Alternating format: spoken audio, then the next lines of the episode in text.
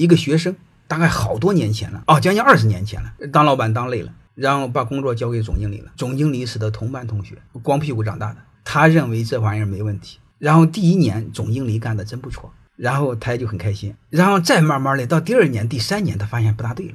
怎么不大对呢？他慢慢发现总经理开的车比他的车好。就是二十年前的时候，他开个面包，他总经理开个轿车，他就感觉内心一震，不大对头。哎，他就想搞他的公司看看。一看完了蛋了。嗯，长话短说，就是总经理第一年很珍惜，第二年心态开始失衡，他就想：我凭什么给你干？我累得和狗似的。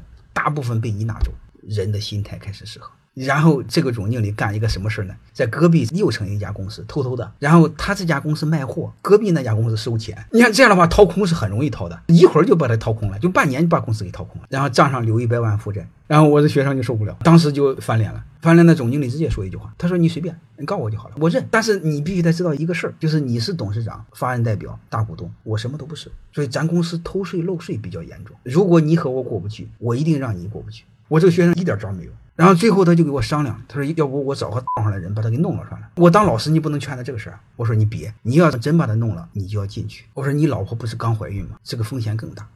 嗯，你要进去个十来年之后，你会发现你没见过你的孩子，你出来再见你的孩子，他会叫别的男人爹。然后这伙计一听是那么回事儿，然后他就没动。我就问他，我说你怎么这么相信他啊？他说这武侠小说上说的不就用人不疑，疑人不用吗？我说你不看吗？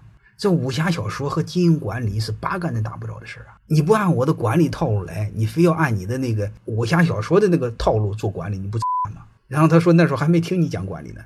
我说那你怨谁呢？这个背后就是我想说的，用道德、用情义、用情感都不长久，他都在对抗人性啊！你必须做到让他干得多、拿得多，他做决策，他承担风险。不要说人好坏，在巨大的利益面前，没有任何人是好人。欢迎各位同学的收听，可以联系助理加入马老师学习交流群：幺八九六三四五八四八零。